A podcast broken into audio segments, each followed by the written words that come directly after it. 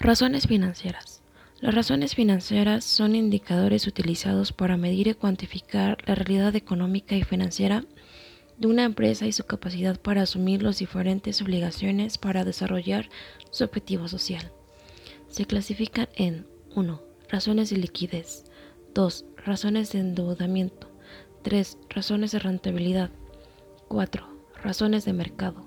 5. Razones de actividad. 1. Razones de liquidez.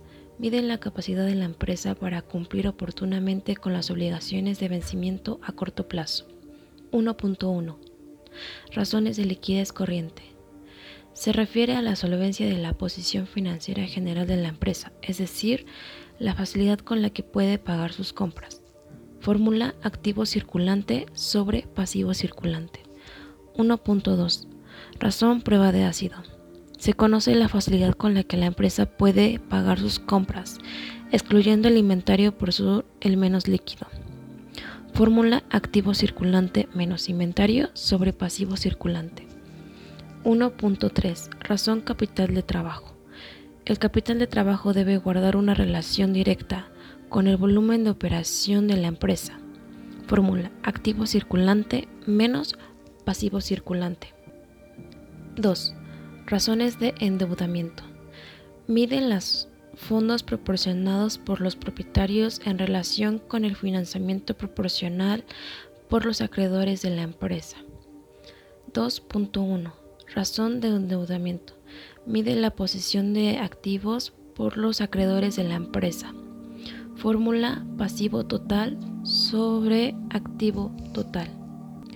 2. Razón pasivo a capital indica la relación entre los fondos a largo plazo que suministran los acreedores y los aportes de los dueños.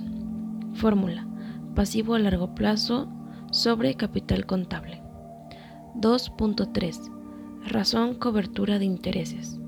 Permite que la empresa pueda disminuir la utilidad de operación antes de que sea incapaz de pagar sus intereses anuales. Fórmula utilidad antes de impuestos e intereses sobre cargos por concepto de utilidad. Razones de rentabilidad. Miden la capacidad de la empresa para generar utilidades en forma estable y en crecimiento, de tal forma que puedan compararse con el rendimiento en otras inversiones. 3.1. Razón de margen bruto indica el rendimiento de la empresa de acuerdo a la inversión de los propietarios. Mientras mayor sea su índice, mayor es su rentabilidad. Fórmula. Utilidad bruta sobre ventas netas. 3.2. Rentabilidad económica. Revela la eficiencia para generar utilidades a partir de los activos disponibles. Fórmula.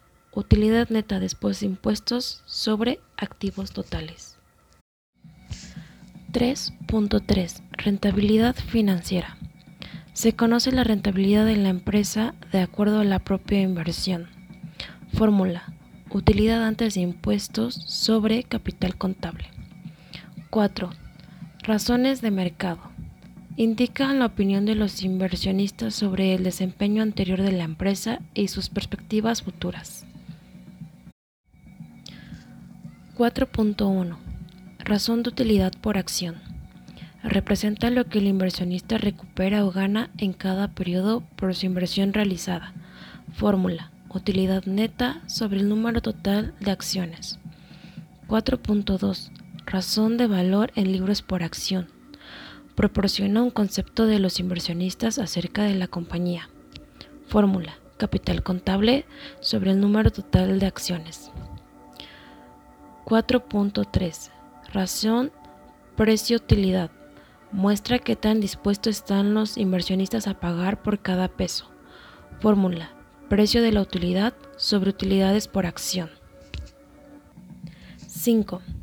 Razones de actividad. Miden la eficiencia del manejo de los activos y el capital. 5.1. Rotación de inventarios. Mide el número de veces que se usan los inventarios de una empresa. Fórmula. Costo de los bienes vendidos sobre inventario. 5.2. Razón de rotación de activos totales. indica la eficiencia con la que la empresa utiliza sus activos para generar ventas. Fórmula, ventas sobre total de activos.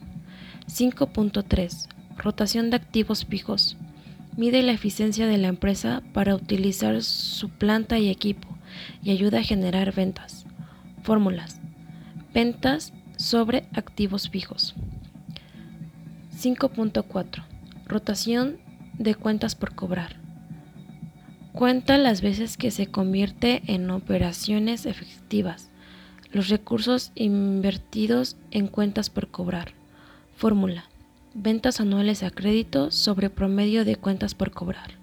5.5. Razón periodo promedio de cobro. Permite evaluar las políticas de crédito y cobro. Fórmula. Cuentas por cobrar sobre ventas diarias promedio.